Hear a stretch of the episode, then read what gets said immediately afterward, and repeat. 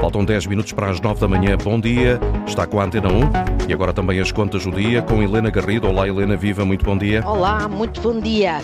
Com mais um dia de calor. É verdade, com temperaturas de facto muito elevadas. E o relatório das Nações Unidas, eh, Helena, revela que a taxa de crescimento da população foi a mais baixa desde a Segunda Guerra Mundial e que a população europeia diminuiu em 2020, também o ano passado. Está a envelhecer. Que efeitos é que isto pode ter na economia? Uh, muito significativos. Uh, se não existir assim uma espécie de milagre tecnológico, e milagre porque não é previsível que venha a ocorrer, que faça com que se possa produzir o mesmo ou mais com menos pessoas a trabalhar. Mas, uh, Augusto, como em tudo, há um lado de boa notícia no relatório anual das Nações Unidas sobre a população. O primeiro é que a Terra vai chegar este ano aos 8 mil milhões de habitantes. Uh, em 2011, há 11 anos, atingimos os 7 mil milhões. A outra boa notícia é que as pessoas uh, vivem, em geral, mais tempo, graças às descobertas da saúde.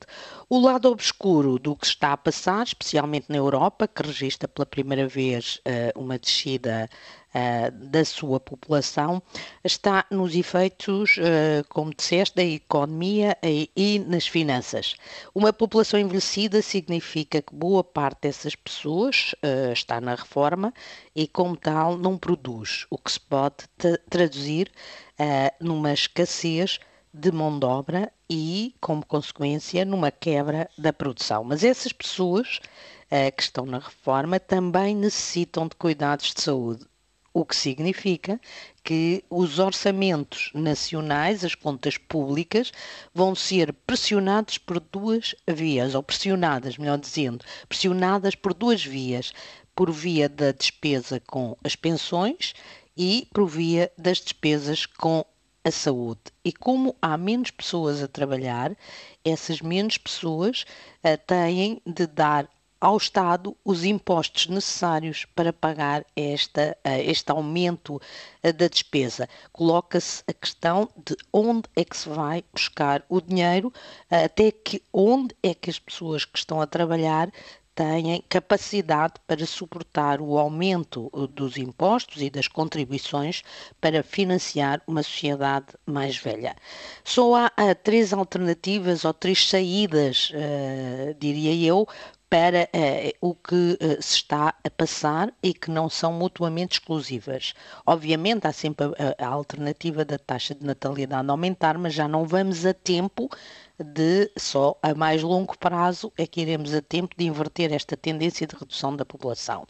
As três alternativas que, que, que estou a identificar e que algumas se podem uh, acumular são uma é o empobrecimento, que obviamente todo nenhum de nós quer ficar, nenhuma sociedade quer ficar mais pobre e o empobrecimento criará sempre problemas políticos. A segunda alternativa é existir o tal milagre tecnológico ou um choque tecnológico que permita compensar a falta de pessoas uh, que, que vai existir para trabalhar e com capacidade para produzir esse, esse choque tecnológico seria então capaz de compensar essa, menos, eh, essa redução do número de pessoas uh, para trabalhar e, e, e, o ideal era que esse choque levasse a esse aumento da produção.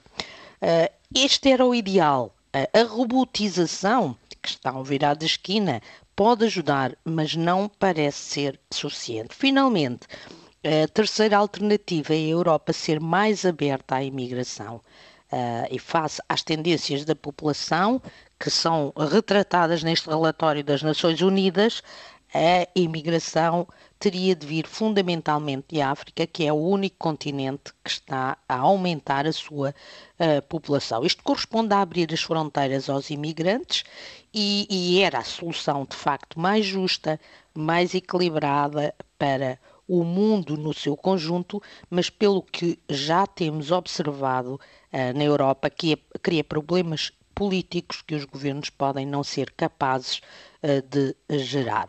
Há quem proponha que em alternativa se desloquem mais produções para a África, mas isso significaria sempre que produções que fossem deslocadas da Europa para a África significaria sempre que se iria aí buscar o rendimento que ia faltando à Europa por estar a envelhecer. Claro que estamos a falar de uma tendência de longo prazo, mas já com a população europeia a diminuir, uma parte desse efeito é a já antiga redução da taxa de natalidade que se acumulou com o efeito da pandemia. Ainda hoje temos uma notícia no Jornal Notícias de que eh, a taxa de mortalidade voltou a subir.